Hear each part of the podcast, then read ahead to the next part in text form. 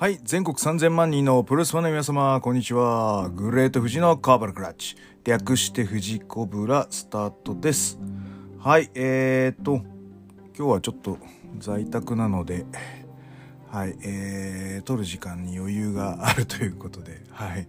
あのー、うん、今日は収録してるんですけど、もうね、これちょっと長くなりそうなんで、えー、オープニングトークはなしで行ってみたいと思います。ますはい、えー、この番組は健康プロレス所属グレート富士がプロレスやってる体の斜めからの視点で見てしまうプロレスの試合の感想や、なぜ、何と湧き起こってしまう疑問の数々に対して、妄想の仮説を立てたり、妄想の検証を勝手に探し出してしまう困ったポッドキャストです。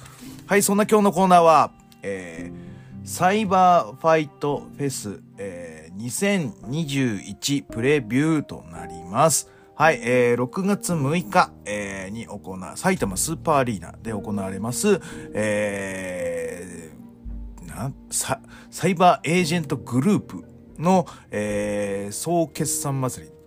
なんか、あの、エーベックスなんだ、なんちゃらとか、ああいう社運をかけた、ね、あの、一大イベントみたいな感じでね。なんだっけ、エーベックスとか株式総会の時にコンサートとかやるんだっけ？あの、うん、なんかそういう、こう、一大イベントです。社運をかけた。みたいなのが、このサイバーファイトフェスになります。この場、時は普段交わらない DDT やら、えー、ノアの、えー、とメンバーが、えー一度に返して、えー提供試合、もしくは交流戦、対抗戦を行っていく、えー、興行となっております。えーオープニングマッチからは12試合でアンダーも入れると15試合という形になるので、えー、とやっぱりずっとねあのロックフェスみたいにあの続いていくものなんで見たいものを見ていくっていうのもありでしょうし、うん、あのみあれだよねそのロックフェスとかもまあなんかあっち行ったりこっち行ったりはするんでしょうけど基本的にずっと見てるわけじゃなくてこれとこれ絶対見たいみたいなので見たりとかする。あとは何気なくこう見る興味もなかったんだけど見たらおこれすげえ面白いじゃんっていう感じで、まあ、それからそのバンドとかそういうのにこう追っかけになっていくみたいな、あのーそういうことがあるので、あのー観客というかこあの今回見るメンバーはあの会場に行くかあとですねアベマ今回ないですからねレッスルユニバースに課金しないと、えー今回はこの興行は見れません。なので、えーね、流し見を見ながら、あのーお酒を飲んだり、家の場合はね、あの、えーなんかいろんな好きなこととか家族と過ごしながら、見ながら、あ、この試合いいわってなったらこの試合に注目するとか。まあ楽しみ方はいろいろあるっていうことですよね。えーそのためのこういう、こう、興行としてはロングすぎるんですよ。なんだけど、この垂れ流し館っていうイベント、フェス？うん。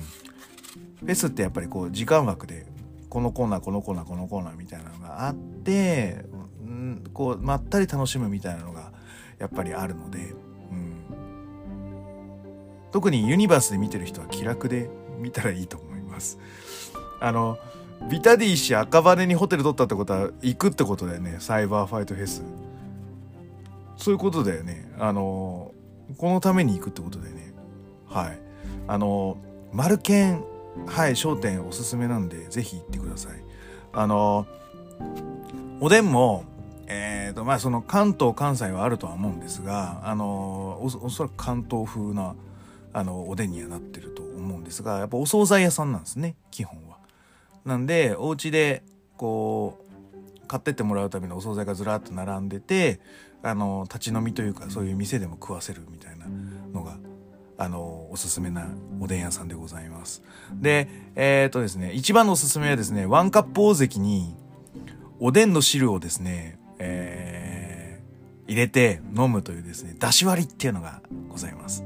あのテイクアウトでもおでんの出汁があるのでワンカップ大関とえー、とおでんをテイクアウトで買ってってもらってホテルでちょびちょびやっていただくのもありですしあのえっ、ー、とねコロナじゃなかった時は結構ね休日は行列ができてるはずなのであの午後とかは。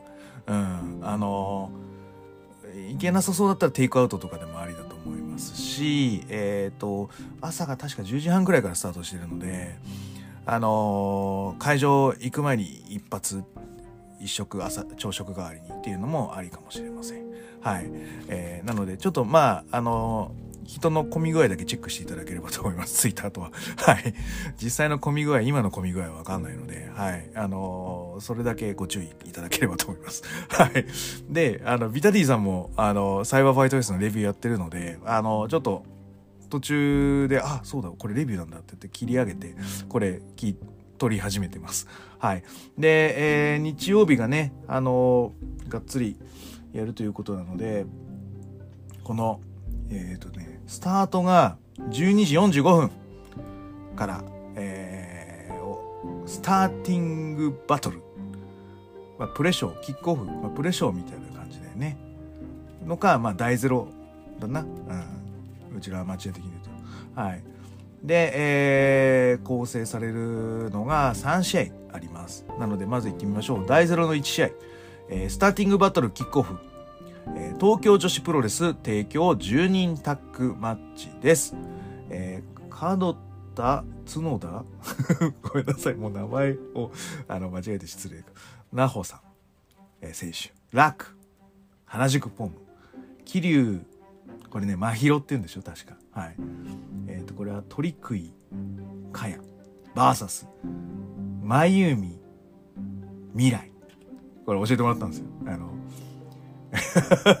あの東京女子好きの私の,、はい、あの飲み友達の 方がいるんですが名前間違えるとねあのいろいろ訂正してくれるので「あの前海未来」です。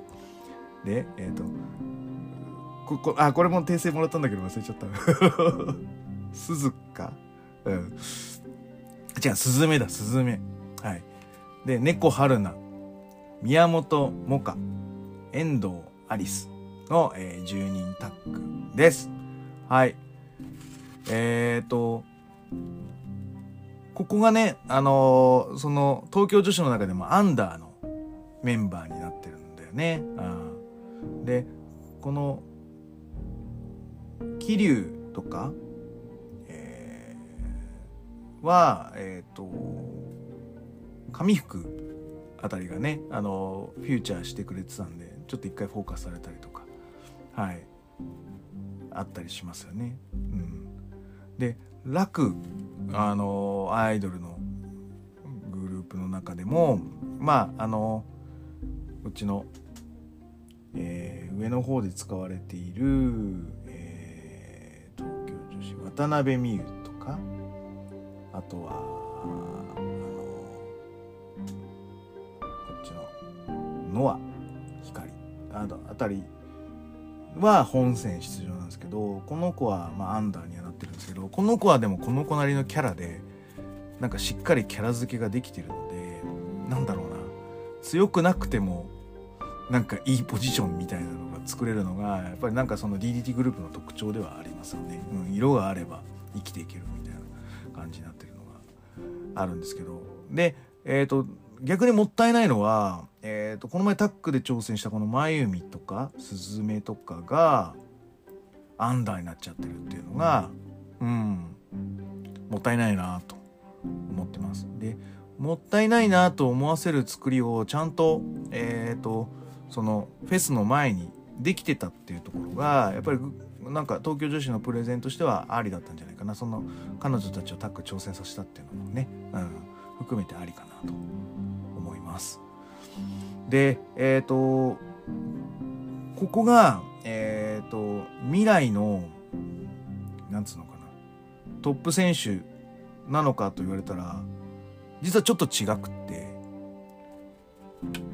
この人たちは多分、ある程度、えー、肉体改造とか、そういうのがない限り、このす、ずめちゃんとか、こう、まゆみちゃんは抜かしたとして、この他の選手は結構その肉体改造とかそういうのがない限りは、えー、セミメインには多分いかないんだろうなっていう人たちだと思いますぶっちゃけ言うと。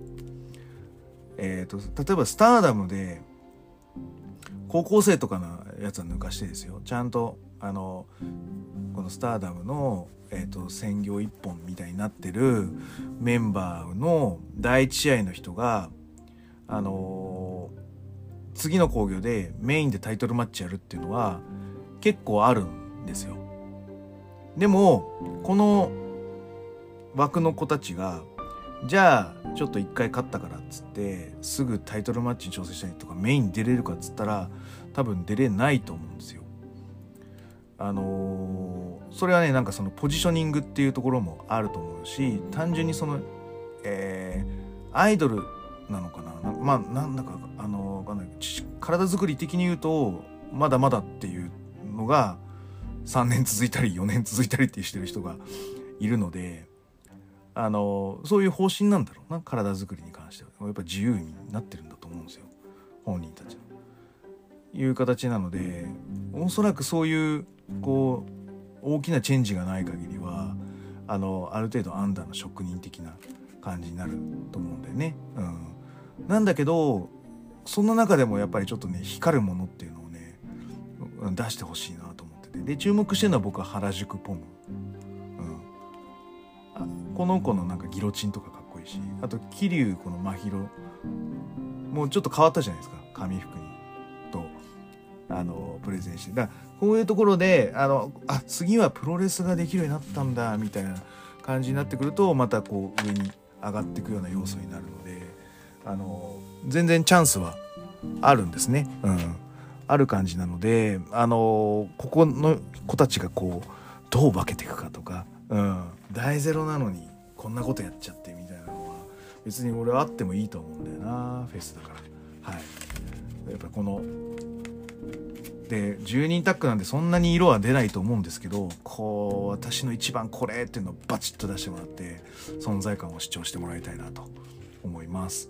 はい。あの実は僕この試合は結構注目してます。はい。あのどっかの本戦よりこの試合をちゃんと見てやろうぐらいな感じで見たいなぐらいの思ってます。見たろうと思ってます。はい。はい。えーとじゃあ第0の2試合。スターティングバトル時間差バトルロイヤル。八津義明。あ大石誠。あ岡田祐介。あ出ちゃうんだここで。はいはい。モハメド・ヨネ。ああなるほどなるほど、えー、井上正雄。はいはいはい大足徹。うん。赤井咲。はい。高鹿優也。はい。斎藤明俊、えー、真瀬優奈。はいはいはい。平田和樹。うん。アントニオ本田はいはいはい。日野裕二、はい。谷口周平、はい。桜井、これなんていうの？周一、あ、ごめんなさい、ちょっと、うん、出てこないや。はい、えっ、ー、と、こんだけいるんだ。でも、ノアも、ファンキーエキスプレスだけ？出る、出るの。ファンキーさんたちなんだね。はい。が出てくる感じになります。はい。えっ、ー、と、ここはやっぱり楽しくやってほしいですね。はい。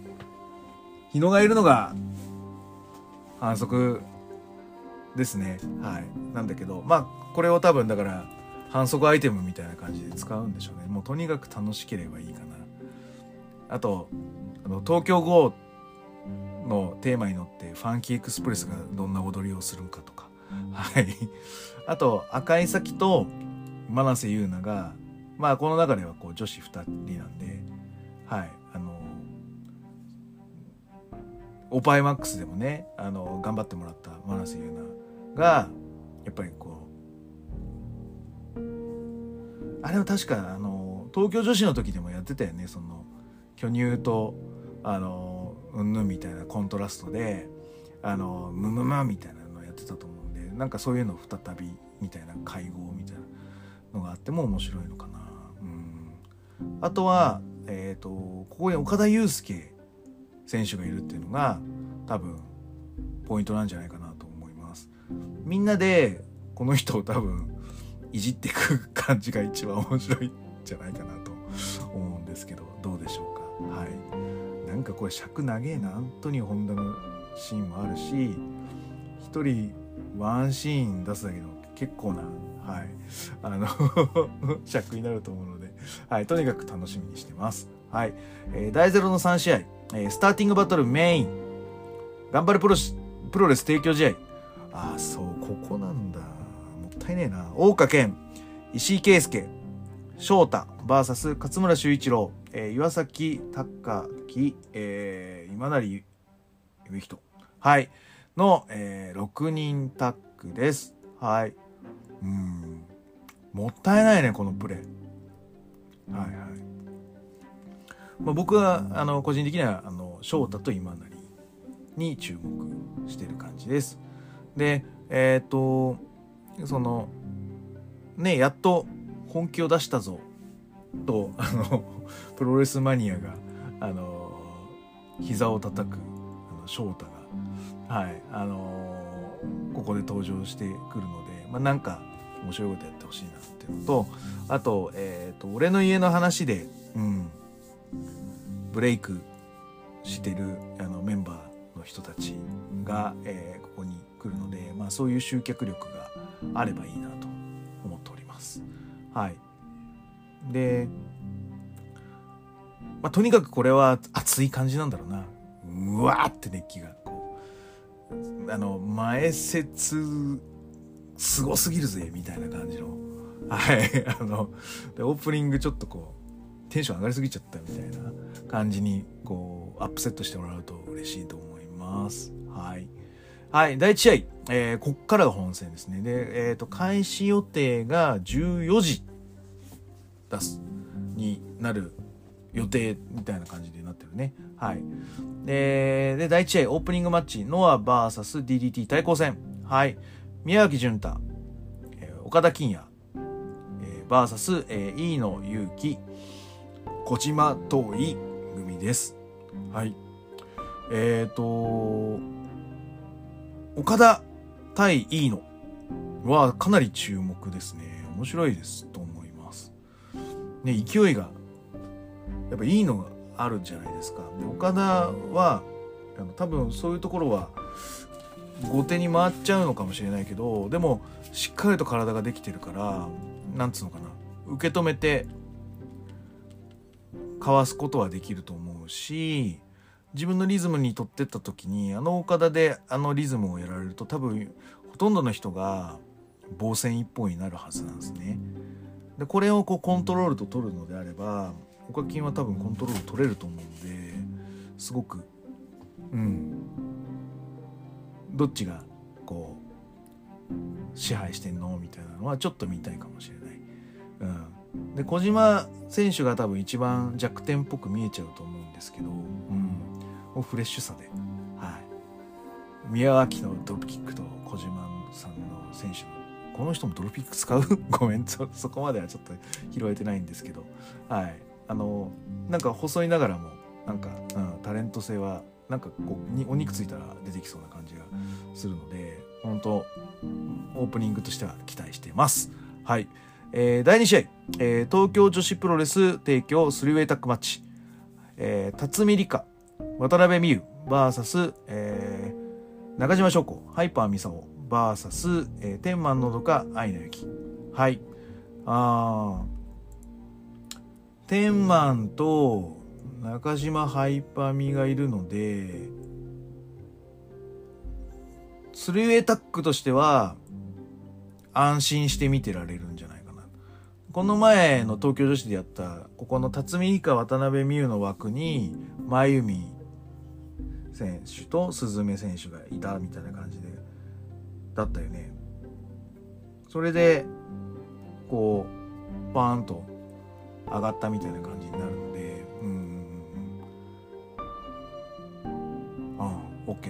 OK だと思います。あ、でも渡辺美優僕注目ですね、ここは。はい。僕は、ここ、この子が全部持ってくと思います、最後。勝ちか負けるかはわかんない。うん。勝つか負けるかはわかんないけど、この子が全部持ってくと思います。はい。うん。で、やっぱそうなんだよな。この、天満姉妹も安定してるし中島ハイパーミさんもすごい、うん、安定してるのでいい試合間違いないと思います。であのこれもあの東京女子プロレスのあの偉い人教えて偉い人に聞いたらその本調子にやっぱ戻りつつあるのは間違いないんだけど、えー、初期と中期とベルト体感期みたいな感じの、えー、枠でまあ僕が好きだった頃の中島翔子っていうのはあのまあその初期から吹っ切れたあのスタイルのところがなんかうんいいっていうの僕がこの頃に戻ったっていうのはあのその前にこう本当の初期の初期だと思うんですよね。あのプロレス始めてこうあの潰されてとかなんかやりたいことできなくてもがき悩んでた時期みたいな。そういうのを その偉い人は知ってるので そのつい最近までの中島翔子はその初期のこう悩み時期みたいな感じっぽいっていう風なご指摘を受けましておーなるほどな不敬なと思って。やっぱ長く見続けてるとなんかあれだねいい文脈が見つかるねと思いましたねはい。そういう感じになってて今は 調子いいはずなので中島翔子。あのいい働きが見れるんじゃないかなと思っております。はい。うん。だけどだけど僕は渡辺美優がこの試合は持ってくと思います。はい。はい。そんな感じでいいですかね。はい。じゃあ第3試合、DDT ノア対抗戦です。えー、スーパーササガン団子マシン、えー、男色 D の VS、えー、杉浦隆桜庭和志です。第3だぜ、これ。第3か。でも、12試合あるうちの、会場来てる人から言うと、第6なわけじゃないですか。ってことは、これが前半戦メイン、あの、前半中半？わかんねえけどまあ、5つのパケットに分けたとしようか。アンダー、1、2、3、4、5パケットって。で、5パケットは、あの、トリプルメインイベントでしょで、この、第2パケットの、まあ、メイン区切りっていう形でいくと、もしかしたら、この試合が一番印象に残りましたっていう人はいるかもしれない。ただ、第3の尺なんで、そんなに、こう、漏れることはない。ただ、インパクトはあるかもしれない。で、あの、アンダーから見てる人は第6試合なんで、これがメインと一瞬勘違いしてくれるんじゃないかと思うので、もしかしたら、うん、持ってっちゃうかもね。で、ナショナルではなく、サクベルト、スギベルトっていうことのプレゼンをすることによって、この対抗戦を成立させたスーパーササガン団子マシンと。で、男色 D のは、あの、秋山純戦から見るように、まあ、いわゆる触れたら危険というですね、あのー、即興感を出せる、えー、タッグチームなので、あのー、うん、出落ちになりがちだとは思いますけど、試合が始まってもそれなりに辻褄が合うってことをし続けてくれると思います。はい。ただ、もう結果は、まあ、もう杉浦桜庭が勝つに決まってるので、あれなんですけど、はい、あの、印象に残っちゃうかもしれないですね。はい。ということです。はい。で、第4試合、えっ、ー、と、DDTVS ノア対抗戦。えー、ああ、そっか、DDT が先に行くのね。っていうところをなんか、あ、でも、オープニングマッチはノア DDT 対抗戦になってて、これあの、あれなんですよ、ホームページのやつをパクってんのでコピペしてつけてるので第3試合 DDT のは対抗戦で第4試合 DDT の対抗戦になってますな。はい。これだからテキスト作った人が担当違うのかもしれないですね。はい。えー、っと、えー、正木民也 VS 岡谷秀樹。これあの正木民也今後抜けちゃったんでこっちにコンバートって。でしかもあの杉浦より後ろっていうね。だから、まさきたみやのプロテクト具合が、すごくないですか？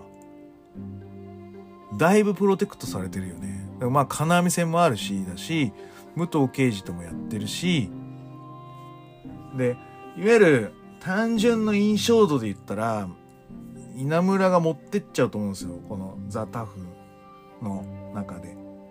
の中でちゃんとやっぱ先輩だしやることやってるしあの普通はね普通のマッチメーカー的なのは流されちゃって稲村稲村って言っちゃうんですよでもノアはねここら辺のねなんつうの義理堅さはしっかりしてるなと思う。でちゃんとポジション与えたら仕事はこなすじゃないですか正木奈宮は。なのでうんこのポジションに入れるっていう北宮のなんだろう人望でいいのかな。うん。あのリング外の活動というか姿勢、うん、仕事の姿勢っていうのが俺は評価されてこのポジションのような気がします。でその北宮の相手に選ばれてる岡谷っていうのも期待はされてると思うんですよ。その DDT の中でも自主性を持ってあのオリジナリティを出そうという姿勢を買われてるんだと思うんですね。このあのメンバーの中では。だからもう玉砕は間違いないんでもうもう玉砕上等でガッツンいっちゃってくださいはい、うん、これももう勝敗は見えてますねはいえー、ただ第5試合、えー、東京女子プロレス提供試合ノア光、水木、新井由紀組対、えー、伊藤真希、上福由紀、小橋まりか組。はい。えっ、ー、とですね、この、アイドルの人は、あの、一言で終わらせます。まだ早い。うんえー、その中でも、まあアイ、ドル率の高い6人を集めましたっていうので、まあ、ビジュアル、いいのに、こう、激しい試合するね、みたいなので、お客さんをこう、引っ掛けていきたい枠になるのかな。はい。で、えっ、ー、と、ノア光が今、ベルトホルダーだよね。はい。そのインターコンチみたいなやつな。はい。なので、えー、ここに絡んでくストーリーあってもいいんだけどな。まあだからお祭りだからそういうのなくしていくのか、あえて、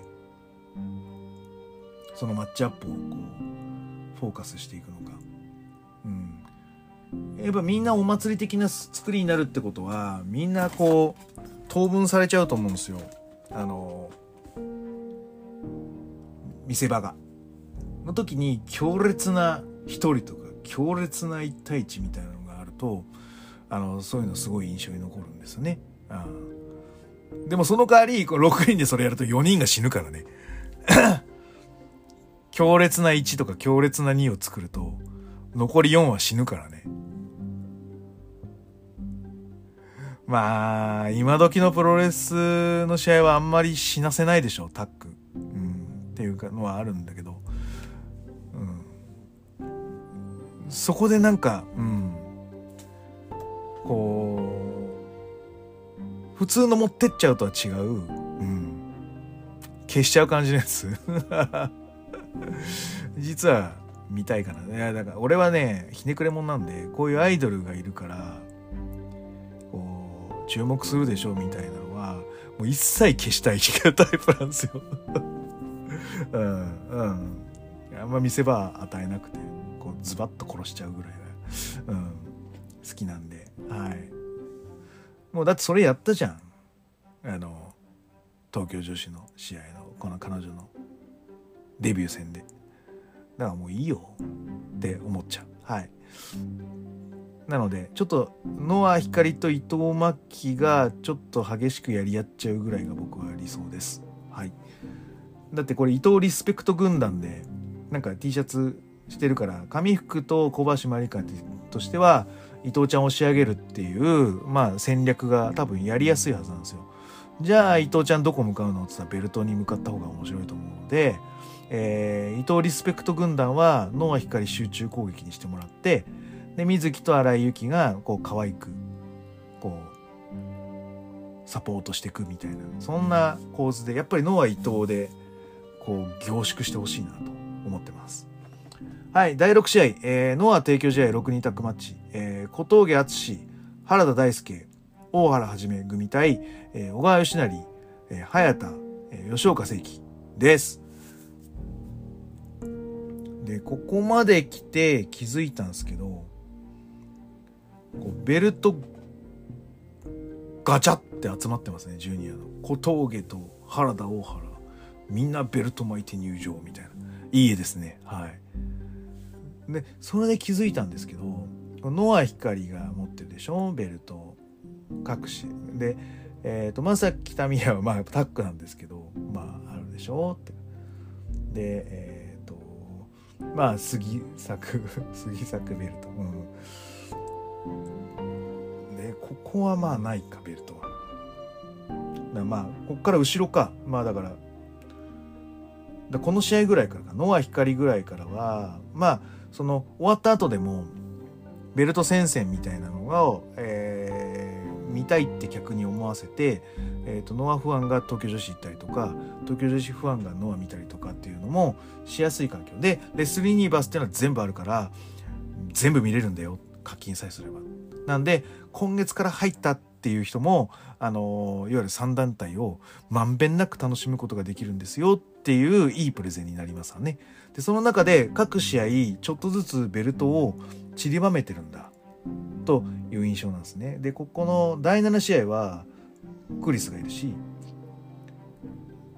第8試合はまあここはちょっとテーマが違うけどでも大体あのベルトが1個ずつあるみたいな感じになってくるのではいまんべんなくその試合のベルト今後のストーリーも踏まえた配置バランスにしている工業の、えマッチメイクになってるのかなと思います。その中でこれが異質でギュッと詰まってる。ノア・ジュニアはこれみたいな。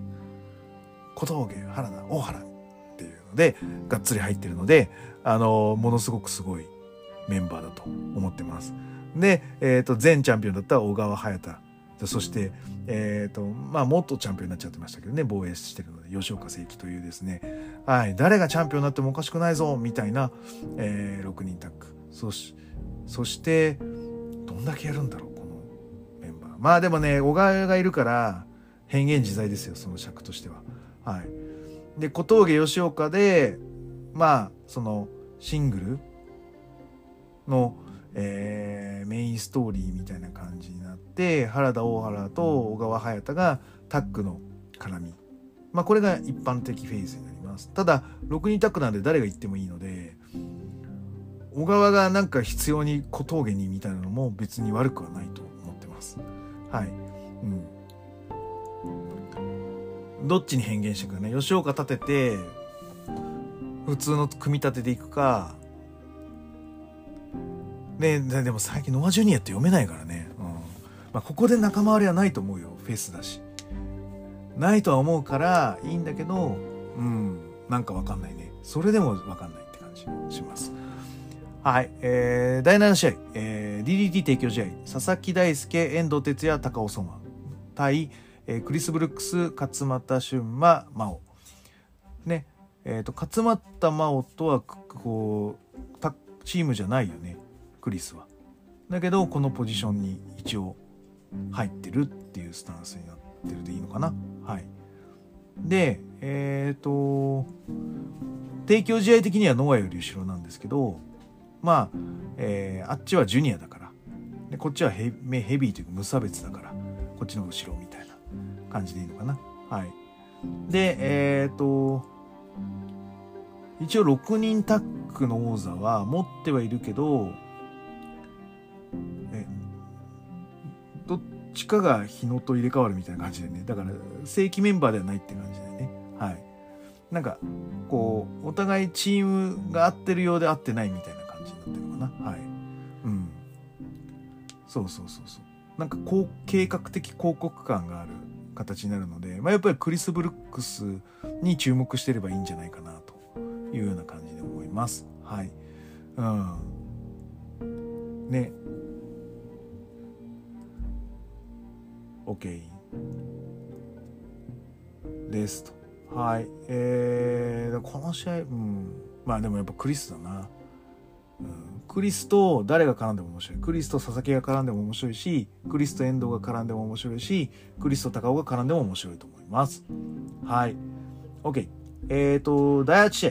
えー、混合 VSDDT 全面対抗12人タッグマッチ、えー、剣王中島克彦、えー、曽山学覇王仁王、えー、忠助組対高木三四郎秋と、えー、樋口和貞、えー、坂口正夫、えー、吉村直樹納谷幸雄はい。えーと、まだ「週刊プロレス」見てないんですけどはい、うん、あのー、やっぱり盛り上げるためにはやっぱりこう全否定しないとね盛り上がんないので、うん、やってるっていうあると思うんですけどまあビジネスアングルにしてもちょっとやりづらいっすよねこれほんと。って思ってます。はい。で、えっ、ー、と、ことの経緯は、えー、剣王はこんなフェスは出ないぞってずっと言い続けてました。コラムで。で、えっ、ー、と、コロナにかかった後に DDT の興行に剣王が登場します。で、えっ、ー、と、コロナにかかったことを社長に謝るという形になるんですが、いや、そういうんじゃないんだと。えー、それよりも、え会社の一員、えグループの一員としてあのサイバーフェスに出ないっていう姿勢がおかしいんだという高木三四郎だから社長権限でお前フェスに出ろとじゃあやってやるっていう形になってるのが、あのー、ストーリーになってるので、あの、今後としては、まあ、迎え撃つ、喧嘩売ってきてるのは、高木三四郎です。で、今後は迎え撃つ立場です。で、やっぱりメジャーとインディーっていうわけじゃないけど、そういう、こう、コントラスト。で、今はもう DDT をイイメインディーと捉えるのもなんかちょっと、こう、ナンセンスなんだよね。なんだけど、あの、コントラスト的に言うと、上からコンゴを、下から DDT の方がアングルは作りやすい。というところがあるので、えっ、ー、と、結構ヒートを買うコメントっていうのをしっかり真面目に出してる剣王というのが今までのこの流れだと思っていただければと思います。斜めから見ているプロレスファンの皆様。はい。で、えっ、ー、と、この、えー、高木さん素人剣王の中に割って入ってきたのが、坂口になります。はい。で、この坂口に対しては、あの、緊張感が漂う。戦いになるイメージがありつつ、えー、ツイッターのコメントを見てると、ちょっと余裕なんですよね坂口。で逆にあれが俺はあんまり返しとしてはうまくないな。はい。義彦と戦えるのかとかはいらんのよ。だってお前義彦じゃねえもん。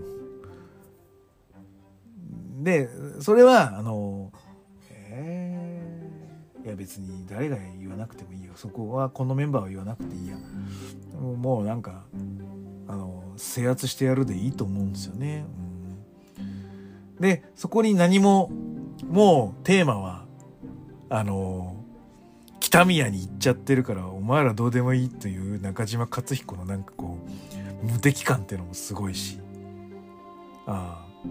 いうのはあるんだけどじゃあ剣王がじゃあこの今週ぶっ込んできてるのはまあいわゆる、えー、兼業してるだろお前らと。DDT のやつら副業プロレスみたいなやってる奴らには絶対負けない全否定だと。いうような味をし仕方をしてきてますと。うん。ああ、そうだって。そう、今更、そうそう、だから松井さんも言ってたけど、あ、そうか、今更この話題出るか。まあでも出さざるを得ない感じなんだろうな。だから結構、上も下もなくできちゃってるから、DDT は。兼業してても。うん。だから、あのー、上下を作る上でもう苦肉の策だよねこれやってんのっていうのあるででもでもそれでも昔はプロレス専業で食ってきたいっていうメンバーが DDT に行って兼業をこうバランスよくしたいみたいなメンバーがバサラに行くみたいなイメージがあったんですよね僕の中では。でもやっぱり DDT でもやっぱり兼業してる人はやっぱいるんですねいっぱい。うんっていうところになってるのであのうん別になんつうのかなその兼業してる仕事が自分のプロレスの試合に生きれば僕はそれでいいと思うんですよ。まずはこうあの兼業か専業かに関して言うと。でじゃあ、えっ、とねまあそれでも僕は専業の人はやっぱリスペクトしたいなと思ってます。それで食えてるって尊敬するなってやっぱ思いたいです。リスクヘッジで副業するのはありだと思いますし、えー、専業で食っていけるという人も尊敬したい。だけど、えー、特にねその、えー、兼業をサラリーマンでしてる人には俺はちょっと思うところはあります。いわゆる個人事業主でそれぞれが自己責任でやってるっていう人はまさにその通りなんです刺激を与え合ってくれたらいいんですよ。いろんな仕事同士が。でえっ、ー、となんつうのかな。DDT、DDT、D のがコラムやったりとかあんなん全然人に迷惑かけてないし自分のクリエイティビティが相乗効果されるのでぜひやった方がいいと思うし。はい。でえっ、ー、となんだけどサラリーマンをやってる人に関してはちょっと考えてほしいと。やっぱ俺は個人僕の個人的な考え方でいくとそのそれそのコロナがあるじゃないですか今は。なのであの、すごい仕事に影響を与えかねないと思ってるんですよプロレスというものに関しては。でうちの会社に関してはやっぱり飲み会禁止だし今の状態ワクチン打ってない状態のね人間が。あとはその集会と呼ばれるものには、まあ、やっぱりこう冠婚葬祭とかそういうことを不要不急やっぱりになるものに関してはやっぱり自覚を持って判断すべきというそういう立場になってるんですね。それは禁止とかそういうんじゃなくて自覚を持って判断しなさいっていうあの立場になってるのでいやこれはあの不要不急でもないと必要なものなんだっていう言い方もありだとは思うんですがじゃあ実際それをやってコロナにかかって本業の仕事でいいのかな兼業の仕事にあの影響を与えるっていうと両方ダメじゃないですか。だからあので特にうん就業規定がある会社に勤めてる。まあどこもあるんだろうけどもう一回就業規定見直してでコロナで補足されてる事項とかいうのももう一回見直してあの判断されてほしいですね。そういう兼業されてる方に関しては。うん、それは確認済みでやってるっていうものだと僕は思ってますから。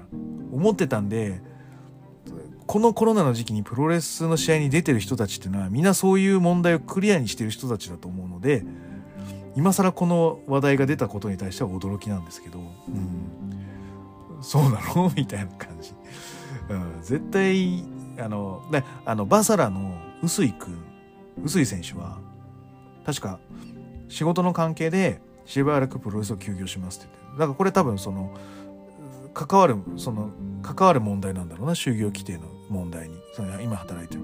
で辞めてプロレスに専業してもなんかメリットはないじゃないですか。なので、えー、仕事に影響出るのでプロレスを休業しますっていうあの判断俺あれが一番正しい判断だと思ってます兼業してる人にとってはね。うん、でもそれも個人的な考えなんであのそこに関してはそのお互い影響を与え合えればいいんじゃねえかなとは思っておりますその仕事同士がね。はい。であとは学芸会だろうって言ってるやつでね。はい。学芸会はまさにその通りなんですよね。DDT は学生プロレスパクってますから。はい。で学生プロレスはあの学芸会と言われて揶揄されながらやってきてますから。で学学生でやるプロまあ学生プロレスは学芸会そのものじゃないですか。学校でやるんですから。でその学学芸会は何パクってるってやっぱり舞台とか映画パクってるわけですよじゃあお前らプロレスラーやあのプロあのプロレス工業団体映画とか舞台とかパクってないんですかって話になった時に、えー、プロレスはパクりまくりですよだから巡り巡ってお前らみんな学芸会だっていう言い方は極論ではないかもしれないですよ。パクリパクリあえ生きてるわけですよ。愛し愛され生きてるわけですよ。はい。なのでそこにその何もクソもないとは思います。ただ、えー、専業で、えー、従事し続けている人間のプロレスの動きというものが、えー、他の人間に勝るというプライドを持って臨むことはすごく大事なことなのでいいと思います。で、えっ、ー、と、秋人選手は、えー、じゃあそれだったら剣をもっとなんか俺らがすごいと思わなきゃ意味ないよねって言ってると思うんですけど、あなたの動きと剣王の動きはかなり違いますよ。やっぱりちょっと予定調和な動きしてますからね。うん。のがあるので、僕は上の線見ましたけど、ちょっともったいねえなっていう動きのポイントが何個かありましたし、ここはちゃんと決めに行ってほしいなっていうところを、うん、うん、微妙ってところがやっぱりありましたので、うん、そのレベルでやってこられたら困るよっていう剣王の意思っていうのは、うん、あると思います。なので、こう、本当動きの差で見せてほしいとも思うし、じゃあ、坂口とか樋口がその動きできないかって言ったらできるんすし、全然遜色ないと思います。なので、やっぱこの樋口と、あの、坂口が、ガード、高木三四郎を ガードしてほしいと。俺は去年の、あの、6人タッグですごくがっかりした高木三四郎にがっかりしたんですよ。やっぱレスラーはリングに上がったらやっぱ対等に戦ってくれないと困るんですよ。気使われたりとか哀れに思われたらおしまいなんですよ。去年の、えー、DDT ユニバースあの入る入ってると思うので去年のあの DDT のビッグマッチのあのー、6人タッグ見てください見てあの最近入った人はもうねそのまでは高木さん多分コンディション悪かったと思うんですよ。心臓悪かったし。で、病み上がりなんですよ。のことさっぴいても、リングに上がるべきじゃなかったって思うぐらい、すごい寂しい思いをしました。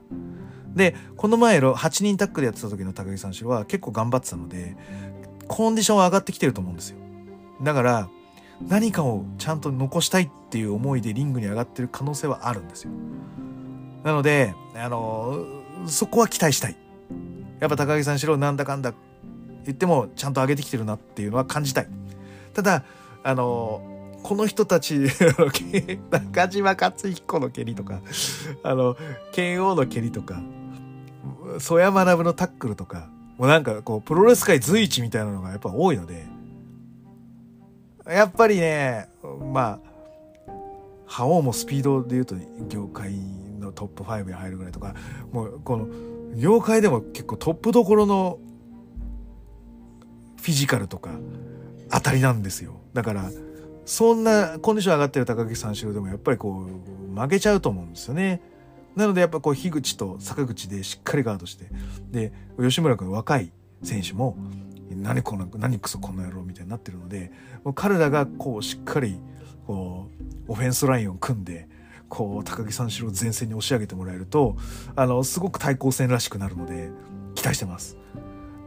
納屋君は最近変わってると思うんですけどまだちょっとね持ってかれちゃうと思うんだなあの感じだと。なのでちょっと怖いですね。でアキトはあのセーブの仕方をしてるようだと何の印象も残んないで終わっちゃうので要注意ですね。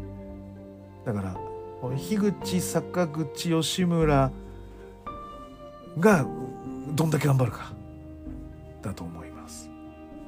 はい。で、今後はものすごくバランスがいいので、やられるターンになったらしっかりやられてくれるので、ちゃんと受けるとこ受けてやあの入れるとこ入れるっていうタイプのプロフェッショナル集団ではあると思います。まあ、ただ今後にも穴があるっちゃ、あれ言ったらありますから、まあそこをついていけばいいのかもと思います。はい。うん。秋ともうちょっとギア入れてほしいな今後でムカつくからってギア入れてくれると俺はちょっとこうテンション爆上がりになるんですけどはい源太郎とやってた時ぐらいのあの意地悪を出してもらえると嬉しいです はいはい、えー、じゃあ行ってみましょう。第9試合、えー、ノア VSDDT 対抗戦。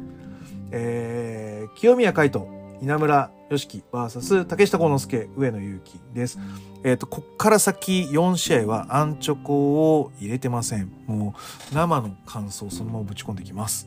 はい、えっ、と、ね、あの、竹下幸之助 AEW 出ました。えーあとタックリーグ優勝しました。実績を兼ね備えて、えーこの、えービッグマッチに臨む。真面目 上野由紀、えっ、と、高尾相馬戦で負けると思ってたのに負けなかった。そして、この前の秋人戦でも、まあ、これでベルト落としてフラットで勝負するのかなと思ったらベルト防衛しました。で、ユニバーサルチャンピオンとして上野がやってきます。なので、このな4人の中では格が一番上です。だから絶対負けません。となると、DDT 負ける要素がないですね。じゃあ、片やノアどうでしょう？えー清宮海斗、えーいろんな人に負けて悩んでます。めっちゃ悩んでます。でも、えっ、と、プロレスファンの、えっ、と、新衝動やタイムラインは圧倒的に清宮に注目してる気がします。気がするだけ。僕のタイムラインがそうなだけな AW 行きましたはあるし、タックリーグ優勝しましたはあるんだけど、タックリーグの過程とか、全然ごめん、ツイッターでは見えなかったし、AW の過程とか、俺はあの、ポッドキャスト聞いてるんで、彼がどういう気持ちで臨んだってのあるんだけど、AEW でどうだったかっていうのが、いわゆる公共の発信で見えてるのかなっていうのがすごい気になるので、竹下幸之助は意外と、そう、負けないこうカードを揃えてるんだけど、隙がないわけじゃないかなっていう印象です。じゃあ稲村良樹どうかっていうと、えー、火祭り参戦。うん、うん、よ、弱えな。弱えな。で、この4人の中で一番ベルト体感歴がないよね。シングルは。まあ、もともとノアでシングルのね、王座が少ないっていうのもあるんですが、もう上野も竹下も清宮ももうトップどころを一回経験してる中で、一人だけシングルでトップどころを経験してない、えー稲村。なので、稲村が負けるのが一番イージーです。上野が稲村に勝つのが一番イージー。で、えっ、と、なんだろう。英語的な要素でいくと、竹下が清宮に勝つのが、まあ、二つ目のイージーですね。で、ただこういう悩み悩みってやってた時のビッグマッチっていうのは、こう、爆裂みたいなのがあるので、3番目のイージーは清宮が竹下を潰す。うん。ノーコンテストでもいいかな。全然許されるよ。この12試合って。多分ノーコンテストなんだここだけだろ、どうせ。だから別にそれでもいいな。はい。稲村負けるのが一番イージーだ。ノーコンテストが一番面白いかな。竹下幸之助が清宮海斗の頭パックリ割って、ボコボコにしちゃって、狂気攻撃やって、えーレフリーぶっ飛ばして、はい。ノーコンテスト。これが一番面白い。はい。うん。か、上野が稲村からピン。まあこれが一番楽だな。想像というのでいくと。うん。稲村が勝っちゃってもいいんですよ、竹下幸之助だったり。あ、でも、竹下幸之助と稲村の、なんかこう、スープレックス合戦は見たいですね。うん。ぜひ、お願いします。いやー、これ、これはもう見て楽しみましょう。結果を待ちましょう。はい。はい、第10試合、プリンセス・オブ・プリンセス選手権試合、えー山下美優 VS 作家ザキユカ。作家ザキユカです。はい。これも、あの、偉い人から指摘入りましたので、坂崎って言ってるの私、坂崎優香です。はい。えっ、と、ぶっちゃけ言うと、えー、冷静にいくと、だ僕だから、もしかしたらあるかもねーが、笹団子、杉浦、桜庭が持ってっちゃう。っていう形になるんですけど、一般的に見て、この興行で一番持ってっちゃう可能性がある試合っていうのがこの山下坂崎、坂崎なるかな。うん。やっぱあのスカルキックはね、見てみんなって感じ。めっちゃすごいから。うわ、やったーみたいな。な、な、なんつうのかな。え？な、なんつうの？なんかすげえゴム、ベチンみたいな。言ってる意味わかります？うん。なんか、なんかこうスライムみたいなゴムあるじゃないですか。すごい伸び、伸縮で。あれ、ベチンってやったような感じの、なんかすげえインパクトがあるんで。あのー、そうだ、しなる無知。うん、そうだ一般的な言うとしなる無知がバチンって当たったような感じがするのでそれがいいですね。で坂崎はあの体なのに広背筋めっちゃすごいかっこいいんですよ、うん、肩甲骨のあたりがめっちゃかっこいいんで、はい、そこを見てほしいですね。はい。でえっ、ー、とただ地味なんですよね技は。坂崎の、うん、で山下の序盤のグランド。うん。ああ、序盤のグランド見たい。うん、見たいです。はい。うん。うん。そうだね。注目の度はそこです。はい。で、えー、どっち勝つかな？山下。勝ちます。はい。えー、で、えーと、あ、そうだ、混合のあれ言ってなかったか。と、混合勝ちます。はい。えー、で、えっ、ー、と、第11試合、KOD 無差別級選手権試合、秋山純 VS 原島。はい。えー、秋山が勝つと思います。はい。えっ、ー、とですね。これ4月の11日に D のに勝って挑戦して2ヶ月間があるんですよ。一番準備期間もあるし、えー、一番ずるいと思います。だって秋山純原島には勝てるでしょ？竹下に勝って2度勝って、えー、遠藤に勝ってチャンピオンになって樋口に勝ってえー、ディーノに勝った。で原島。だここまで変えるからいわゆる DDT が1個上に行くんだよっていうことをストーリー的に作りたいわけですよ秋山城は。でそれを多分プレゼンしてるはずなんですよ。でここで一回上書きした新しいものに対してそれを乗り越えていく若い世代。なので樋口竹下遠藤の2巡目っていうのがどっちになるか怖いよっていうのが、まあ、いわゆるこうサバイバル路線になってくるんですね。で今その、えー、並列に並ばれてるわけですよ竹下遠藤樋口っていうのが秋山純のあのベルト争奪ストーリーの中ではね。でその中でまあいわゆる誰が飛び抜けていくかっていうのを今はちょっとこう見せないようにしてこの後の展開で見せるようにしたいわけですね。で、だから次のビッグマッチが、えー、川崎のスタジアムなんで、あの、多分そこに持ってくはずなんですね。多分そこで落とすだろうというところになるので、まあ、この試合一番、その、トリプルメインイベントの最後から2試合目なのに一番結果が見えるものになっちゃうので、まあなんか、うん、どういう内容を残してくれるかですね、期待したいのは。で原島も、まあ、そんなにこう気をてらったことはしないオーソドックスな感じなのでで秋山純もあの考えた落とし方はするけど割とオーソドックスなんで意外に何の印象も残んないっていう試合になる可能性が高いですね。だからさっき言った流血戦みたいなのがここで出ることをすごく一番意外なんで一番面白いかも。だから、うん、だから一番想像しやすい代わりに一番想像外の出てきた時に一番こう心持ってかれちゃうかもしれないないと思っちゃうので、うん、今は評価低いです評価っていうかいいなんつうの俺の期待感は低いけど一気に破ってくれる可能性もある。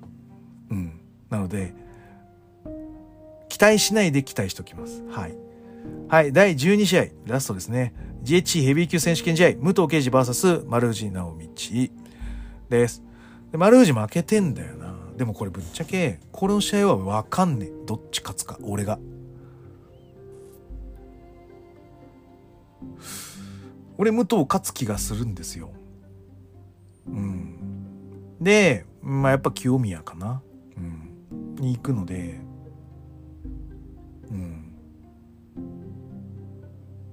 なんでねなんかこの清宮と竹下の試合ノーコンテストになってもらって清宮と竹下で決着戦つけて勝った方がどっちかのあのー、KOD 挑戦勝か JH 挑戦かみたいななんかそんなこう負けたら一生挑戦できないみたいなこいつがチャンピオンの時はみたいなそんなリスクを背負った決定戦にやって勝ってもらった清宮が。で武藤に。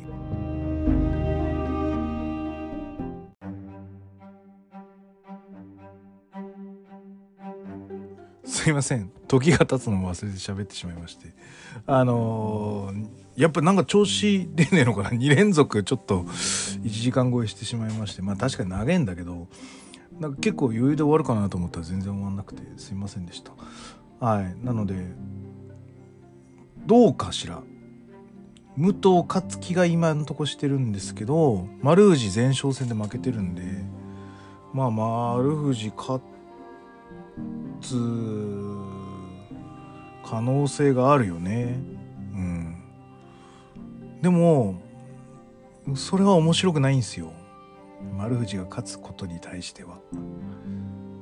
いや不安はいいよね。勝応援してる人が勝てばいいからうん。対局的に見て武藤をもうちょっと引っ張った方がいいんじゃないかとも思うし。はい。丸藤で世代闘争やって、うん、なんか面白いですか？って言われた時にどうかな。どうかなっていう感じなので。うん。そうね。ででも武藤はタックにも色気が出てたんだけどでもこの1年はシングルやって来年タック行きたいって俺は思ってると思うんだよね。だからもうただそうでタックもでも解消しそうじゃないですか。流れ的に。だから落とす潮目は